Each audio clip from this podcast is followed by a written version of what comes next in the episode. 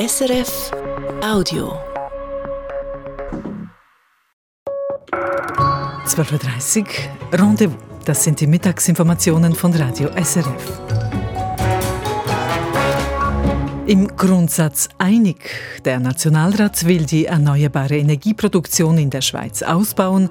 Eine Solarpflicht bei den bestehenden Bauten lehnt er aber ab. Kriminelle finden dank eines Super Recognizers, eines besonderen Bildfahnders. Die Stadtpolizei Winterthur hat einen solchen. Ja, wir sind sehr glücklich, äh, dass wir eine Person haben, die diese Fähigkeiten hat. Ich bin überzeugt von diesen Fähigkeiten, die diese Menschen haben und darum möchte ich mich einsetzen, dass auch andere Polizeikorps vielleicht auf dieses Mittel setzen. Sagt Fahndungsleiter Lorenz Wies. Kosten im Gesundheitswesen dämpfen. Das Parlament will schaffen, was bisher scheiterte, diesmal dank Zielvorgaben. Wir erklären, was das heißt. Vom Galeristen zum Fastfood-Verkäufer. Wir erzählen die Geschichte von Ali in Afghanistan. Now, unfortunately, the young generation is hopeless and lost. I lost their Ali erzählt von seiner verlorenen Generation und geplatzten Träumen wegen der Taliban.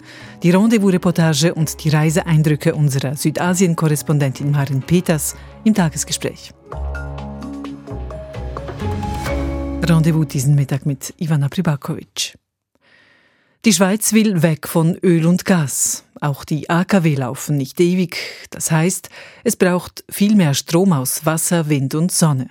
Der Nationalrat hat gestern die Produktionsziele für erneuerbaren Strom deutlich erhöht. Heute ging es in der großen Stromdebatte um die Frage, wie lässt sich der Strom aus erneuerbaren Energien in der Menge herstellen? Aus dem Bundeshaus Dominik Mayer. Zwingend Solarpanels bei neuen Häusern, zwingend Solarpanels immer, wenn ein Haus umgebaut wird und eine Solarnachrüstpflicht für größere bestehende Gebäude außer Wohngebäude. Eine umfassende Solarpflicht steht zur Diskussion. Es brauche sie, sagt SP-Nationalrätin Nadine Massart. Das Potenzial ist riesig, das wissen Sie. Wenn wir nur schon die geeigneten Dächer mit Photovoltaik ausrüsten würden, dann könnten wir doppelt so viel Strom produzieren wie alle AKWs zusammen. Auch die Grünliberalen und ihr Präsident Jürg Großen wollen die Solarpflicht. Wenn Strom nämlich vor allem dort produziert wird, wo er verbraucht wird, dann ist das viel effizienter, als wenn dieser zentral und fern des Verbrauchers produziert wird. So tönen die Befürworter. Auf der anderen Seite stehen Freisinnige und die SVP. Die Solarpflicht sei untragbar, gerade für junge Familien, sagen sie. Sie bringe im dunklen Winterhalbjahr zu wenig und koste Milliarden, weil die Stromnetze ausgebaut werden müssten für den vielen Solarstrom. Mike Ecker von der SVP droht. Ich warne Sie abschließend vor einem allfälligen Referendum, wenn Sie diesem Mist zustimmen. Danke.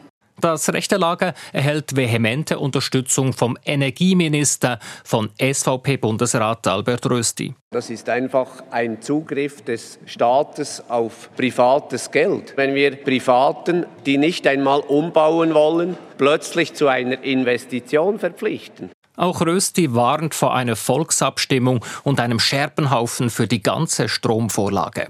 Dann tritt Nationalrätin Gabriela Sutter ans Rednerpult. Die SP-Politikerin weist den Energieminister auf die Beschlüsse von gestern Abend hin.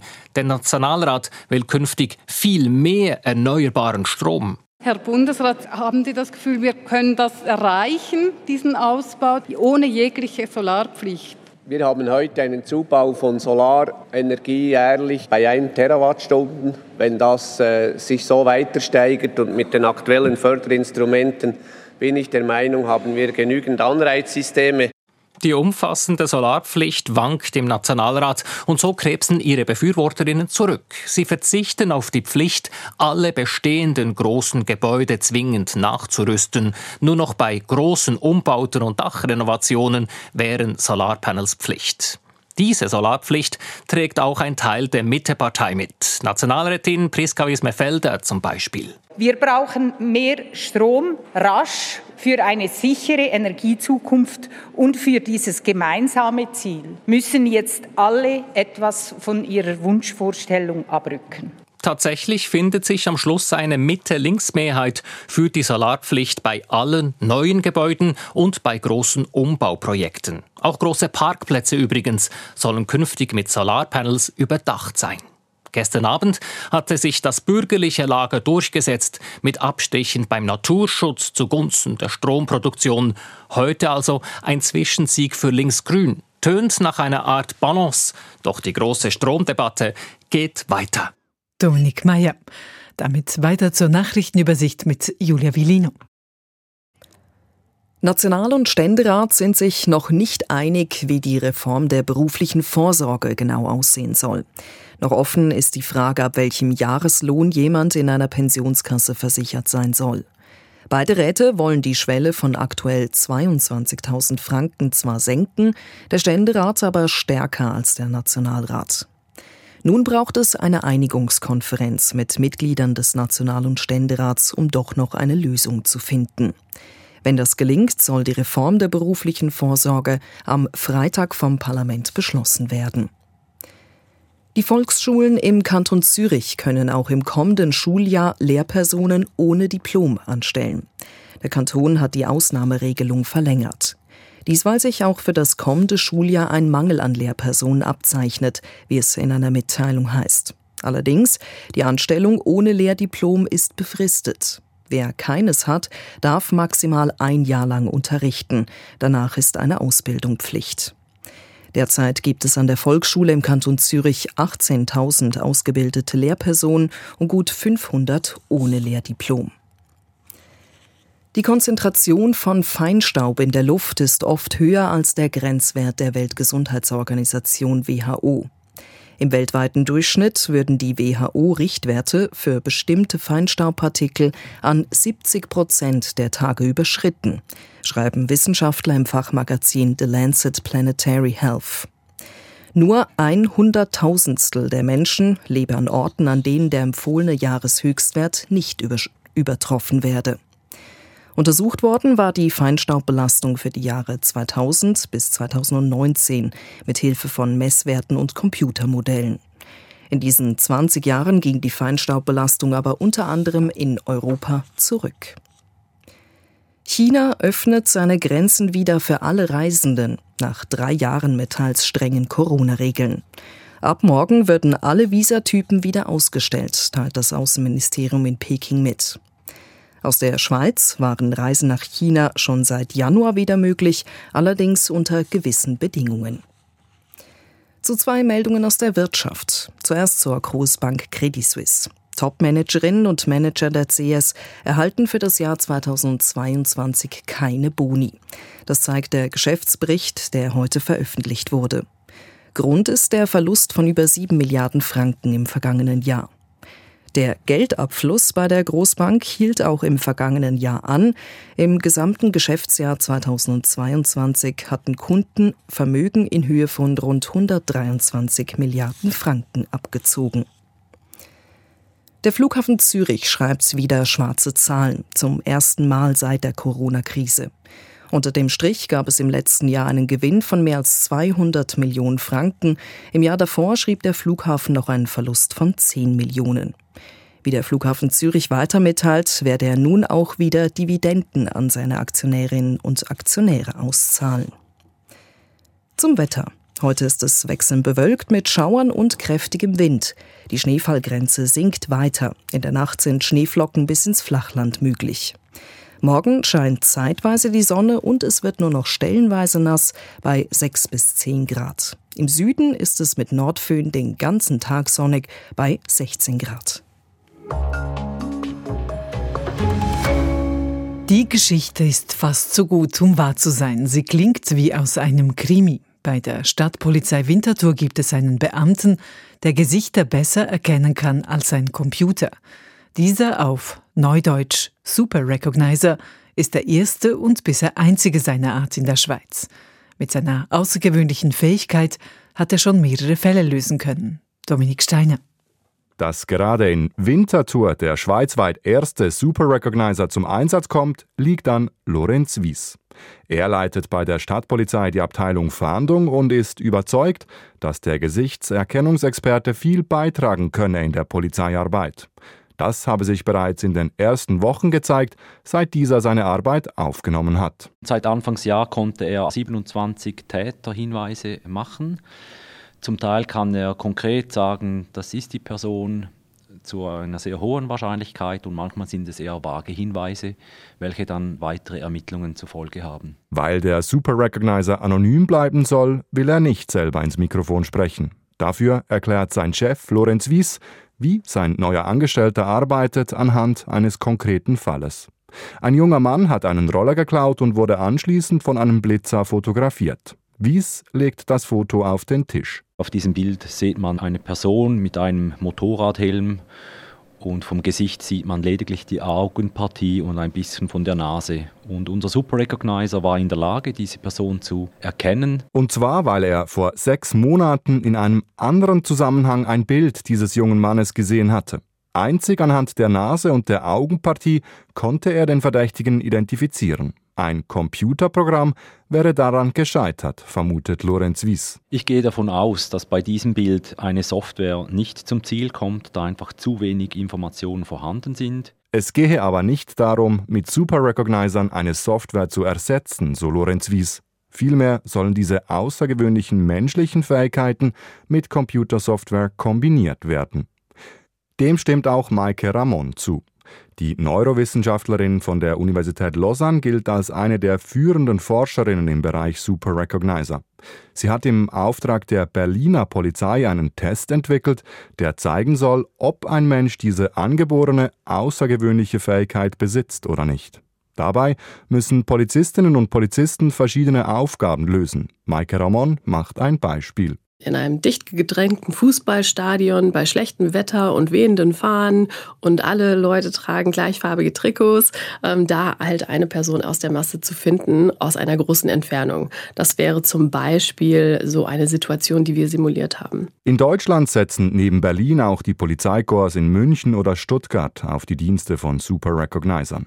Als einziger Schweizer Polizist hat der Mann aus Winterthur Ramons Test gemacht und mit Bravour bestanden. Wie viele Menschen solche Fähigkeiten besitzen, lässt sich laut Mike Ramon nicht genau sagen. Die Forschung ist noch jung. Schätzungen gehen davon aus, dass einer von 100 Menschen sich überdurchschnittlich gut Gesichter merken kann. Zwar gibt es in der Schweiz viele Polizistinnen und Polizisten, die in der Gesichtserkennung geschult werden und Bilder auswerten. Doch als eigentliche Super Recognizer im engeren Sinne sollten aus Sicht der Psychologin Maike Ramon nur solche gelten, die wirklich außergewöhnliche Fähigkeiten besitzen. Es gibt und gab schon immer Bildfahnder und Personen, die nach Personen Ausschau gehalten haben. Aber es ist halt einfach so, dass man wissenschaftlich validierte und publizierte Tests benutzen sollte und erst anhand solcher Testergebnisse jemanden tatsächlich als Super Recognizer auch definieren und deklarieren sollte. Und getestet ist in der Schweiz bisher eben nur der Winterthurer Polizist. Wenn sich diese Pionierarbeit bewährt, könnten aber bald auch andere Schweizer Polizeikorps auf diese außergewöhnlichen Fähigkeiten zurückgreifen.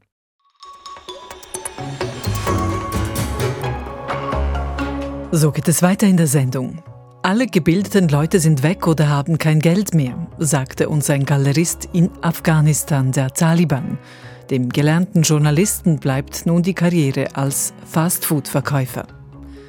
Apropos Fastfoods, McDonald's macht, schreibt gute Geschäfte in der Schweiz, obwohl Einwegverpackungen, wie die Fastfood-Kette sie auch hat, out sind und diese Verpackungen auch immer teurer werden. Wenn denn diese Verpackungen im Abfall landen, kommt in der Stadt Basel möglicherweise bald flächendeckend digitale Technologie zum Zug. Die Geschichte vor eins im Rendezvous. Zuerst aber zum Dauerbrenner, zu den Gesundheitskosten in der Schweiz. Was wäre, wenn die Gesundheitskosten in der Schweiz nicht ständig weiter steigen würden? Wenn auch die Krankenkassenprämien stagnieren würden? Bundesrat und Nationalrat starten einen neuen Versuch. Sie wollen die hohen Kosten mit Zielvorgaben in den Griff kriegen. Der Ständerat folgte heute diesem Weg. Was das konkret heißt, weiß Ruth Witwer.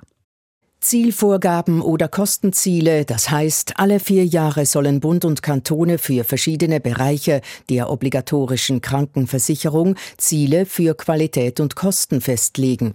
Damit würde bestimmt, wie stark die Kosten höchstens steigen dürften.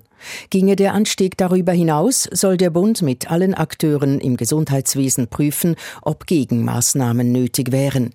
Die Vorlage ist der indirekte Gegenvorschlag zur Kostenbremse-Initiative der Mittepartei.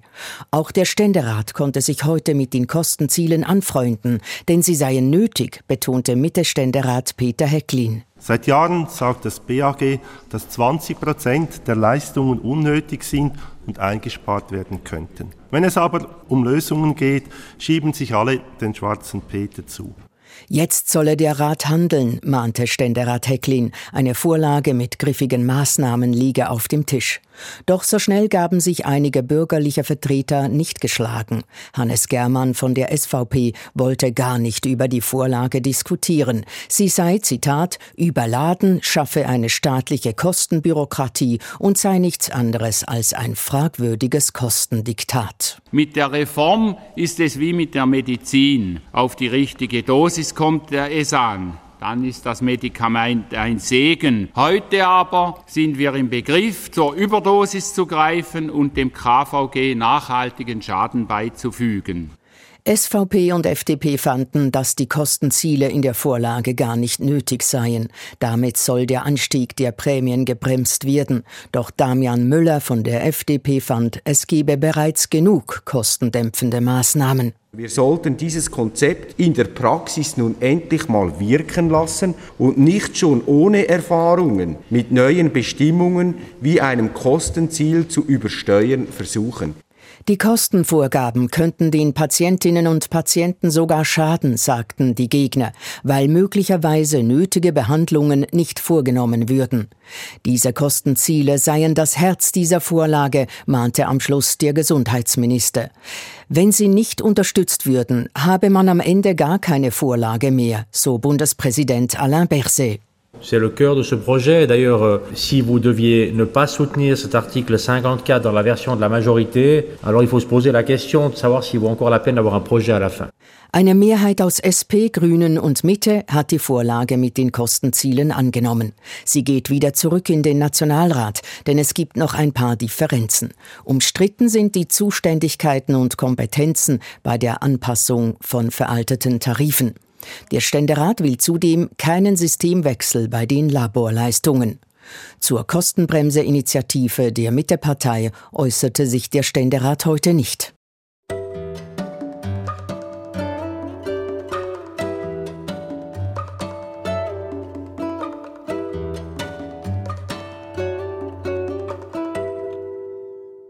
Afghanistan.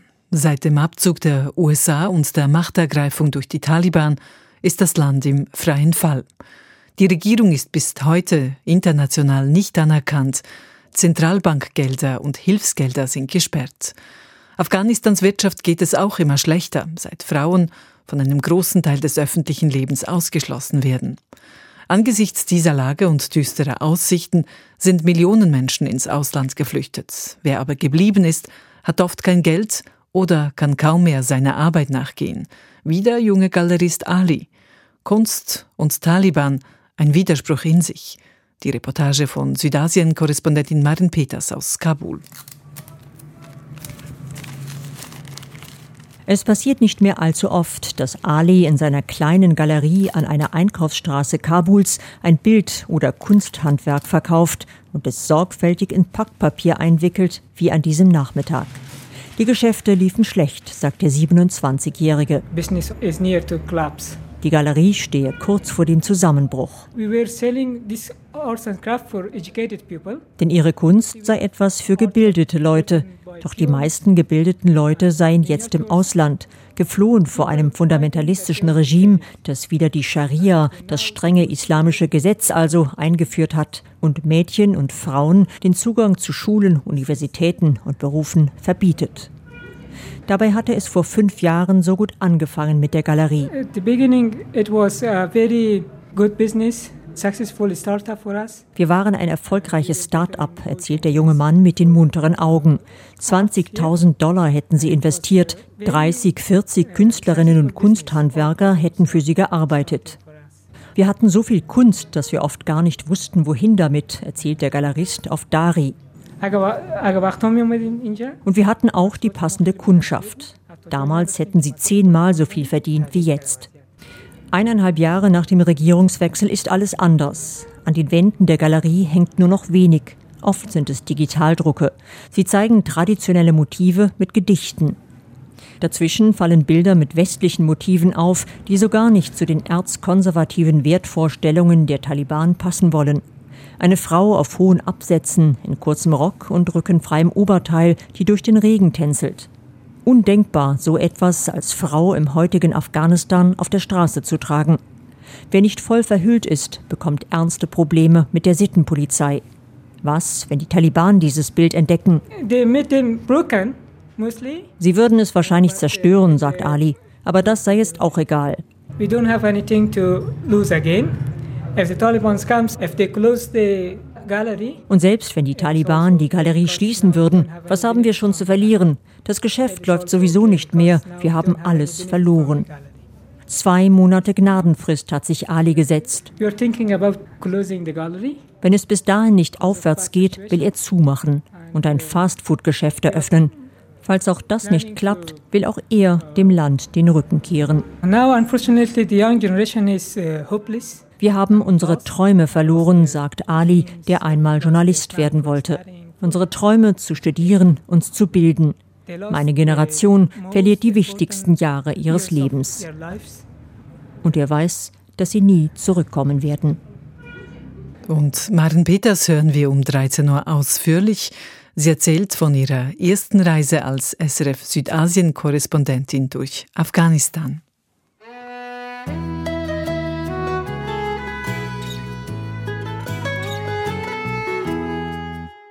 Wenn es eilt und nicht viel kosten soll, dürfen es auch mal Pommes frites sein oder ein Hamburger für unterwegs.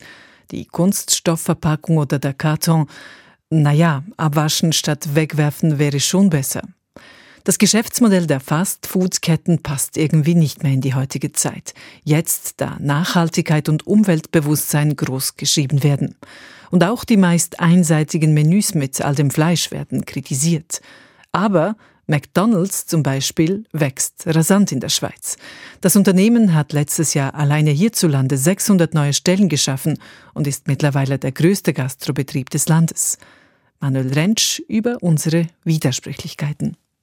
Mehr als 300.000 Menschen besuchen an einem durchschnittlichen Tag eines der 175 Restaurants von McDonald's in der Schweiz. Das Geschäft mit dem schnellen Essen floriert wie selten zuvor. Die Geschäftsführerin von McDonald's Schweiz, Aglae Strachwitz, betont, man habe in Bezug auf die Verpackungen und dem Geschirr in den letzten Jahren Fortschritte gemacht. Wir reduzieren laufend Verpackungen und setzen auf nachhaltige Rohstoffe aus Papier und Karton. Wir haben im letzten Jahr 200 Tonnen Plastik eingespart, vor allem weil wir auf andere Stoffe gesetzt haben, aber auch Verpackungen reduziert haben. So zum Beispiel im Restaurant werden unsere Getränke ohne Deckel und ohne Röhrli serviert und so können wir weiter Plastik reduzieren. Der Anteil von nachwachsenden Rohstoffen in Verpackungen liege bei 95 Prozent. Umweltorganisationen nehmen die Anstrengungen zur Kenntnis. Kritisiert wird allerdings der einseitige Fokus der Fastfood-Ketten auf die Fleischmenüs.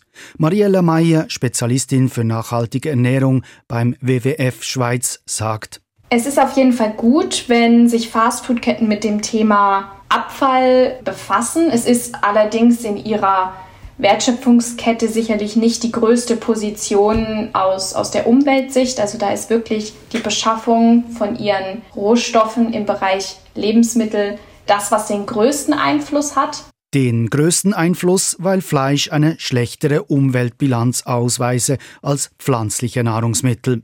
Damit McDonald's seine Klimaziele erreichen könne, brauche es deshalb zusätzliche Anstrengungen. Hier kann noch viel getan werden. Also wenn man sich zum Beispiel die saisonalen Spezialburger anschaut, sind die oft tierischen Ursprungs. Und letzten Endes zählt eben der Verkauf und nicht das Angebot. Es müssen daher noch weitere Anreize für Wiki-Optionen geschaffen werden. McDonald's Schweiz verwendet pro Jahr 4800 Tonnen Rindfleisch. Der Anteil vegetarischer Burger bleibt bescheiden bei weniger als 5 Prozent. Zwar hat die Kette das Angebot an vegetarischen Burgern erweitert, aber die Kundschaft hat andere Präferenzen. Nochmals die Chefin von McDonald's Schweiz. Gäste kommen hauptsächlich zu uns, um Burger aus, aus Rindfleisch oder aus Pulle zu genießen. Pulle ist auch ein sehr stark ansteigender Anteil. Die vegetarische Alternative haben wir seit 1996 in Form von immer mindestens einem Burger am Menü. Das hat eine ganz stark wachsende Fangemeinde und ist sehr beliebt. Kritik am Menü hin oder her. Auch im laufenden Jahr will McDonald's Schweiz bis zu sieben neue Restaurants eröffnen und somit die Position als Nummer eins in der Schweizer Gastronomie im Fastfood ausbauen. Manuel Rentsch. Es ist nicht nur ein Klischee. Die Schweiz ist ein sauberes Land. Für Sauberkeit im öffentlichen Raum wird auch viel gemacht, seit neuestem mit Hilfe neuer Technologien. Vorreiterin beim digitalen Abfallmanagement ist die Stadt Basel. Dort entscheidet das Parlament morgen, ob alle Abfalleimer ersetzt werden sollen durch solche mit Sensoren, die reagieren, wenn der Behälter voll ist. Digitales Putzen in Basel geht aber noch weiter. Digitalredaktor Rito Wittmer. Perfekte Sauberkeit hat in der Schweiz eine Zahl. Fünf. Das ist der höchste Wert des sogenannten Sauberkeitsindex. Er repräsentiert das Erscheinungsbild einer Stadt oder eines Dorfs. Um diesen Index zu berechnen, nehmen Mitarbeitende der kommunalen Reinigungen regelmäßig einen Augenschein auf Straßen oder Plätzen und schätzen die Sauberkeit ein. So auch in Basel bis vor zwei Jahren.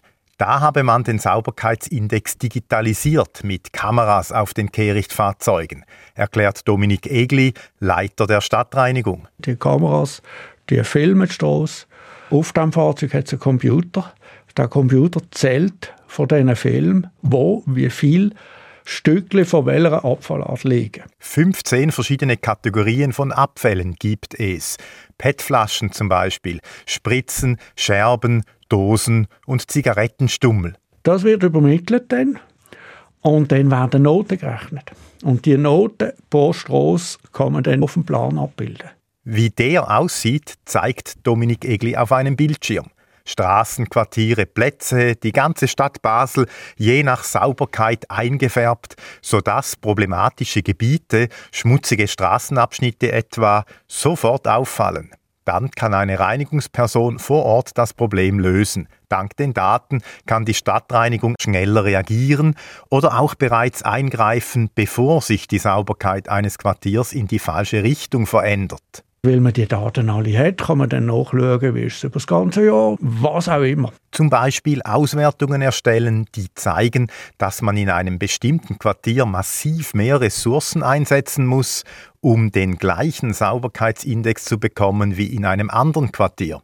Solche Erkenntnisse können dann auch in politische Diskussionen einfließen, in Planungen oder gezielte Kampagnen gegen Littering. Die Datenflut macht es möglich. Die Informationen, die zur Verfügung stehen, sind einfach wow. Die Datenmenge ist einfach am explodieren. Als Mitarbeitende den Verschmutzungsgrad erfassten, waren das rund 600 Beobachtungen pro Jahr. Dieselbe Menge generieren die Kameras heute in wenigen Minuten.